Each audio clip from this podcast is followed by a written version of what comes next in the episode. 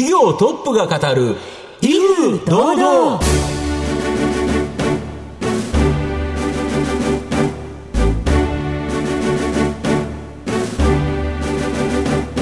毎度相場の福の神こと藤本信之です。アシスタントの飯村美希です。この番組は巷で話題の気になる企業トップをお招きして番組の指揮者的役割である財産ネット企業調査部長藤本信之さんが独特のタクトさばきでゲストの人となりを楽しく奏でて紹介していく企業情報番組です。今日もよろしくお願いいたします。今村さんバイク乗るんですけど、はい、峠とか行くんですか？峠なんか行ったらすっ転んじゃいますよ。危ないですよね。もう安全常に安全運転です私は。安全運転のバイクはい、はい、実際にはやっぱり乗る時はね、うん、うん、はい、なるほど。はい何の話ですか？今日はですねこの峠に関するですね、はい、ビジネスをやってる会社。峠に関するビジネスって何ですか？そうなんですよ。ザ峠っていうザ峠はい。まあ後ほど出てきますので、はい、今わかる方はピンときてるんですかね？はい、はい、ということでございます、えー、今日も番組最後までどうぞお楽しみください。この番組は企業のデジタルトランスフォーメーションを支援する IT サービスのトップランナーパシフィックネットの提供財産ネットの制作協力でお送りします企業トップが語る威風堂々それでは本日のゲストをご紹介します。証券コード8783東証ジャスダック上場 GFA 株式会社代表取締役社長片田智樹さんにお越しいただきました。片田さんよろしくお願いいたします。よろしくお願いします。よろしくお願いします。よろしくお願いします。峠の仕事をしてます。峠の仕事が気になりますね。きっと皆さんもそうだと思いますが、はい、えー、まずご紹介させていただきます。GFA 株式会社は、東京都港区の東京メトロ青山一丁目駅の近くに本社があります。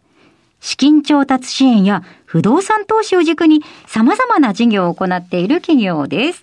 それでは片田さんの方からも簡単に御社のことを教えてください。えー、今やっている事業なんですけども、先ほどご紹介いただいたように、あの、不動産投資を軸に組み立てておりまして、えっ、ー、と、弊社の方では、あの、不動産の空間プロデュース事業と呼んでおりますと。はい、それにですね、あと、二つほど事業がありまして、一つはネットセキュリティの会社を持っております。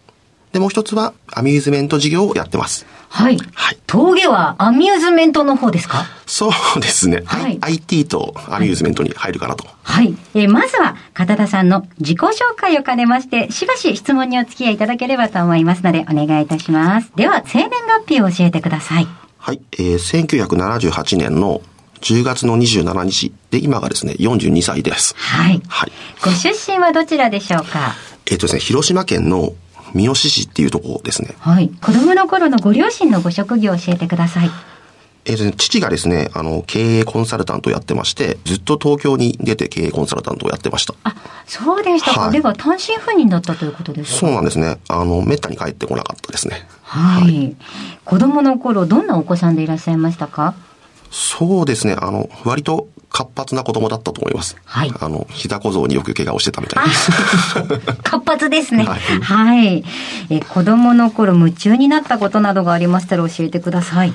あ、子供の頃夢中になったのが、はい、あの、格闘技が大好きで、昔でいうプライドとか、UFC とかっていうのは海外の総合格闘技があるんですけど、はい、それすっごい熱中してました。そうですか。はい。片田さんもやってそうです。あ、僕もちょっとやってたんですよ。あ、やっぱり、はい、はい、そうでしたか。若いですもんね。はい。あの、やってたっていうのはなんかこう、部活動でじゃじゃないですよね。あ、もうジムに通ってですね、実際に試合とかも出たりしてたんですよ。へえ、はい、そうですか。見るのもやるのも好きだったんですね。ずっと広島だったんですか？東京にはいついらっしゃったんですか？そうですね。あの、高校までは、あの、広島で過ごしまして、まあ、広島というか三好市で過ごしまして、はい。えー、大学になってから、あの、東京に出てきました。進学で。はい。その、東京を選ばれた理由っていうのは何だったんでしょうか？そうですね。まあ、やはり父が東京にいたってこともありまして、やはり田舎だと、あの、職業の選択肢が非常に少ないんですよ。うん、まあ、そいいとこもあるんですけど、ただ僕としてはいろんな職業の選択肢の中で人生を決めていきたかったっていうのがあって、はい、よりまあ選択肢が多いところっていうのは東京がいいなっていうので東京を選びました。はい。そんな東京の大学生生活はいかがでしたか？そうですね。勉強はなかなかできずにですね、あの、アルバイトに駆けくれてました。そうですか。はい、その後、社会人のスタートはどちらだったんでしょうか？現在がですね、あの、SCSK っていう名前になってると思うんですけど、はいあの、当時の CSK っていう会社で勤めてました。はい。システムインテグレーターでかなり大きな会社ですよね。そうですね。た、確か当時は、あの、SIR って言われる分野だと、多分独立系で2、3番目に大きかった会社だったと思います。そうですね。どんな仕事されてたんですか？僕はですね、あの人材派遣の営業から、あの、コールセンターの管理とかっていうのをやってましたね。なるほど。で、いろんなコールセンター、当然その管理されたと思うんですけど、そこに証券会社があったとか？そうですね。一番その、集中してやったのが、その証券会社のコールセンターのうん。管理。まあ実際自分も証券会社に行って、コールセンターの電話を取ったりとかしてたんですけど、まあそこが一番なんか面白くて、まああと、まあすごい充実してましたね。なるほど。で、そこから、あれですよね、インバスト証券に転職され、証券マンになったということですか？そうですね。やっぱそこのコールセンターでの証券の経験というか、そこで興味がすごい湧きまして、うん。もともとあの、証券に興味はあったんですけど、んまあせっかくなんでっていうことで証券会社に転職して、んはい。なるほど。そこから、なんだかんだあって、GFA に入ったということですよそうで。はいで、実は僕とトレーダー証券の時に同僚だったんですよね。そうなんですよほんの数ヶ月ですけどね。ですね、はい。もう本当短い間なんですけど、まあ僕もいたのも短かったし、でも、あの、先輩はすごい楽しかったですね。あ、そうですか。すごい面倒見が良くて、あの、部下とかの評価とかにもちゃんとすごい良くしてあげようっていう。残念ながら僕の上司じゃなかったんで、僕は恩恵に扱えなかったんですけど。いえいえ。そうでございましたか。でもなかなかね、あの、一緒に働いてた方がいらっしゃるっていうのはまた珍しいですね。なかなか珍しいですね。そうですよねんはい。ということで、えー現在は GFA の、えー代表取締役でいらっしゃいます片田さんに事業内容について伺っていきたいと思います。後半では片田さんが率います GFA 株式会社についてじっくりと伺います。企業トップが語る威風堂々では後半です。藤本さんのタクトがどう冴え渡るのか、ゲストの片田さんとの共演をお楽しみください。まあ、御社は渋谷の有名なクラブであるキャメロット、あとはですね、簡易宿泊場のブックベッド、これをですね、昨年買収したんですが、まあ、これ事業の柱に据えようとしたところが、まあ、新型コロナでえらいことになっちゃったとか。実際にあの会社を買収する際って、はい。まあ3ヶ月ぐらいかけて、はい。まあ、いわゆるデューデリジェンス、はい。まあその会社がどうなってるのかっていう、まあ財務内容から、まあどんな利益が出てるのかって見ていくんですけど、まあそれを経てですね、去年、いわゆる買収に至ったんですけども、買収に至って2ヶ月後に緊急事態宣言を迎えるという、営業できませんっていう、そうですよね。この簡易宿泊所も、まあ、特にクラブは無理ですよ。夜8時までって言われたら、そうなんですよ、8ね。時どころか、大体混むのって何時ぐらいなんですかね？あの本当に夜中のもう12時、もう過ぎてからですんで、そうですね。終電なくなった後行くみたいな感じそうですねよね。最後に行くって、もう終電なくなったから、今晩は一晩楽しくやろうよっていう感じですよね。そうなんですね。8時、20時だと、もう空いてないですね。なるほど。これキャメロットってどれぐらいの規模あるんですか？でかいんですよね。あの、かなり大きいですね。フロアが3フロアありまして、はいはい各フロアごとに、まあ、違ったジャンルの音楽を流している。んで、最大収容人数で、もう1500名ぐらいは多分収容できると思います。ええその場合めちゃめちゃ大箱ですよね。はい。その場合は最強戦状態になるんですけど、満員電車の。まあ、それはちょっと新型コロナの中で、それはちょっとできないという感じですよね。はいなるほど。で、ただこれがかなり今復活してきてるんですよね。今年のですね、ん5月から、あの、開け始めて、まあもちろんその、あの、コロナ対策を万全にした上で開けてるんですけど、まあかなり人数も戻ってきていただいて、売上で言うと多分5000万円ぐらいの一月で売上を上げる日があるあるんですけど、かなりは戻ってきたんですけど、それも、あの、コロナの前に比べると、まあ半分ぐらい。ああ、すごい、すごいですね、クラブ。はい。やっぱり、あれですよね、あの、最盛期じゃないですけど、はい。コロナ前で言うと、1日最高の売り上げってどれぐらいあるもんなんですか？イベントとかあるんですけど、例えばその、ハロウィンとか、はい。イベントとかあった時は、はい。もう多分1500万ぐらい、え、1日で？1日で行ってたと思います。やっぱりでかいところは、売り上げもでかいですよね。そうですね。なしかも渋谷ですもんね。それで場所がいいところにあって、はい。で、ブックベッド、これもかなり、あの、店舗閉じられて、はい。今は、えー何店舗残ってるんですか？今はですね、あの、ホステル機能、簡易宿泊施設っていうのを残しているところで言うと、ん。まず、新宿の歌舞伎町、うん。心斎橋、うん。あとは京都。なるほどこの3店舗になってますね。なるほど。はいこれ去年はかなりその閉鎖もしたけど、まあ、ここから先ちょっと期待できますよね。そうですね、あの、もともとあの、インバウンドに強い業態でしたので、んまあ、このコロナを克服できたらっていう前提はあるんですけども、そうなった場合、かなりあの、まあ、海外からの人っていうのは殺到するなと思ってます。なるほど。あと、もう一つ新しいビジネスで、ここで峠が出てくるんですけど、はいえ土屋圭一さんというですね、まあ、有名な、えー方のですね、監修されたスマートフォン向けゲームアプリ、ザ・峠ドリフトキング1980。これが、まあ、登録者を10万人超えるほど人気だと。これどんなスマホゲームなんですか？すごい簡単でして、んまあ本当にスマホの中でん車のレースをしていくっていう、まあそこはまあもちろんあのバーチャル空間ですんで、もうスピードも出し放題出し放題ですし、まあブレーキもそんなかけなくていいと。まあ実際やったらあの行動でやったら怒られますけど。はい。これで峠を攻めると。はい大体何十秒ぐらいやるんですか？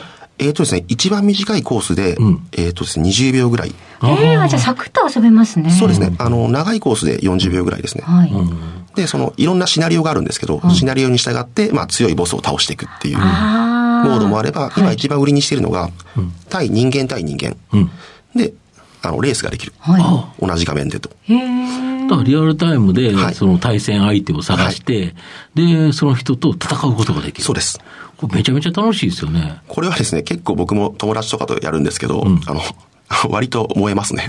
なるほど。対戦者同士でのコミュニケーションとかも取れるんですか？そうですね、あの、ボイスチャット機能っていうのがついてまして、まあそういうコミュニティに入ると、その中であの、ボイスチャットで、まあ会話ができるっていう、そういう機能があります。書くんじゃなくて、本当に声ではい電話をするように、はいあの、ゲーム相手、対戦相手と話すことができるとそうで。す。で、まあ、チャット機能もあるんですけど、まあ結構ボイス機能を使ってくれてる方も多少いるみたいで、まあ嬉しいなと。はあ、燃えそうですね。はい余計に。相手がわかりますから。はいこれどんな車が走ってるんですか？まあ、土屋さんが監修してらっしゃいますんで、あの、86ですとか、まあ実際の、例えばトヨタさんとか、もう実際に走ってる車っていうのが、どんどん追加されてる感じですね。に日産もあればマツダもあって、まあ僕地元の広島の、はい。じゃあ人気の名車に乗って峠を攻められるんですね。ですね。そういうのも多分好きな人っていうのは結構やってくれると思いますんで。そうですね。やっぱ昔、そうですよね。車の漫画とかいっぱいあって、そうですねあの頃に流行ったっていう、それはちょっと楽しいですよね。実際あの、ボイスもですね、あの、結構ドリフトで有名な漫画はい。があると思うんですけど、はい。その豆腐屋ですか？あ、そうですね。そこの声優さんにも協力してもらったりとかしてて。ああ、なるはい。ほど、そういうことなんですね。あと、先週にですね、海外展開のリリース、これ出されてるみたいなんですけど、はい。もともとですね、あの、海外展開を主軸に考えておりまして、はい。先月あの、アンドロイド版はい。のリリースを行ったんですけども、ん。海外って結構あの、アンドロイドの方を使ってる方が多くてですね、はい。そこを目指してやってまして、で、今回も提携した会社っていうのが、会員というのが1000万人ぐらいいまして、はい。それが全部あのゲームの会員ではないんですけども、そ、そこに対して、まあ、この峠っていうゲームをどんどんマーケティングしていくっていう。うん、プロモーションしてもらえると。うん。やっぱりそういう会員を持ってるところと組むといいですよね。そうですね。結局あの、やはりゲームなので、ん。1ダウンロードあたりのコストっていうのが出てくるんですけども、うん。はい。まあ、あらかじめ会員を持ってるところと提携しておくと、そのコストも圧縮できますし、まあ、仮にまあ、1000万人のうちの、まあ、仮に3%、でも30万人の登録が取れますんで、結構有意有意義だなと思ってます。なるほど。ゲーム自体は無料でできて、なんか速く走るとか、なんかでパーツとかで、えー収益を上げるっていうことですか？まさにその通りですね。はい。なるほど。あと、まあ、ようやくワクチン接種も進みですね、まあ、9月30日で非常事態宣言、まあ、解除されたという形なんですけど、えーまあ、今後ちょっと良い方向にですね、動きそうなんですけど、御社の場合、キャメロットめちゃめちゃ期待できますよね。いわゆるコロナ前に戻っ収益が戻りますと、キャメロットだけで多分黒字化できるんじゃないかっていうぐらいの期待値はありますね。なるほど。はいもう一つやはり、このブックベッド、ここも期待できますよね。そうですね。あの、ホステルとしても期待はできますし、うん。あの、現状ですね、あの、カフェの方も展開してまして、ん今、下関に1店舗、カフェを作ってまして、んで、次はですね、沖縄とか、うん。そういったところにもあのカフェを作っていきますので、結構多店舗展開はできてくるのかなと思ってます。なるほど。はい。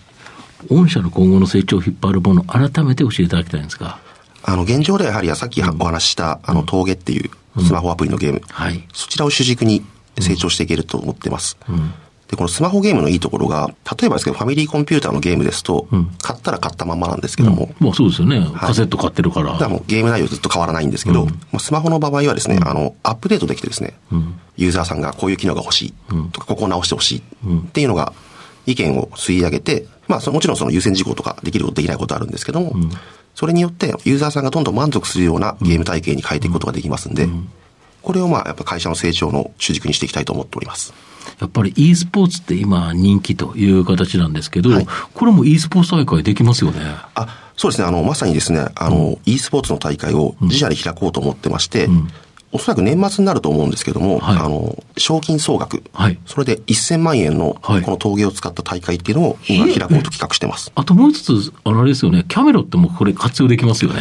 そうですね。実際あの、去年もですね、うん、キャメロットで e スポーツ大会を開いてまして。そうなんですかそれまあ、それを YouTube なんですけども、うん、動画で配信して、うん、動画のですね、瞬間最大視聴数っていうんですか。はいはいはい、あれが1万、1万ちょっとぐらい超えてました。1万？はい。同時に？同時に。やっぱり見るんですね、みんな。そうなんですね。なので結構その、まあ、配信っていうものに対しても、まあ、キャメロットを使って、どんどんなんか、新しい事業を作っていこうとは考えてますね。そうですね。御社の場合、だからゲーム会社だと、キャメロット持ってませんからね。やっぱりそのリアルの場があって、で、1500人も入るスペース。このリアルの場、今後は活用方法いっぱいありますよね。e スポーツスタジオとしてのキャメロットっていうのを利用可能ですんで。うん、なので、まあ、仮にまあ、このコロナ禍が続いた前提としても、まあ、うん、あの、他の収益を取っていけるっていう。ああ、なるほど。では、最後の質問をお願いします。あなたの心に残る四字熟語、教えていただきたいんですが。あこれはですね、あの、証券会社の頃から常にあるんですけど、はい、常在戦場っていう言葉が僕すごい好きで。はい。なぜ選ばれましたか？僕なんかずっとベンチャーにいますので、うん、まあ、ベンチャーってあの、プライベートと仕事ってなかなか切り分けられないので、はい、もう、プライベートもほぼほぼ仕事モードになっておくと、あの、チャンスを逃すことがないなと思って。はい。それでまあ。常にイメージは戦場にあるということですか。はい。はい、ありがとうございました。今日のゲストは、証券コード8783、東証ジャスダック上場、GFA 株式会社、代表取締役社長、片田智樹さんでした。片田さんありがとうございました。ありがとうございます。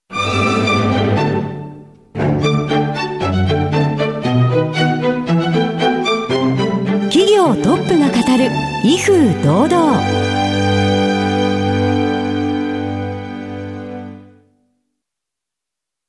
企業のデジタルトランスフォーメーションを支援する IT サービスのトップランナー。東証2部証券コード3021パシフィックネットはパソコンの調達、設定、運用管理からクラウドサービスの導入まで企業のデジタルトランスフォーメーションをサブスクリプションで支援する信頼のパートナーです。取引実績1万社を超える IT サービス企業。東証2部証券コード3021パシフィックネットにご注目ください。お送りしてきました企業トップが語る威風堂々そろそろお別れのお時間です。今日のゲストは GFA 株式会社代表取締役社長片田智樹さんでした。そして片田さんの選ばれました四字熟語は常在戦場でございました。藤本さん振り返っていかがですか？面白かったですね、はい、なんか元同僚の人が出てくるっていうのはすげえ意外感があって面白かったですね、はい、はい、キャメロットは去年大変だったかと思いますけれど今後楽しみですね。めちゃめちゃお客さん来ちゃうんじゃないですかね。はい。まあそんななんか普通の日常が帰ってきてほしいですね、えー、ぜひぜひ番組のウェブサイトのチェックもお願いいたします。それではここまでのお相手は藤本信之と飯村美樹でお送りしました。来週のこの時間まで。ほなさいなら。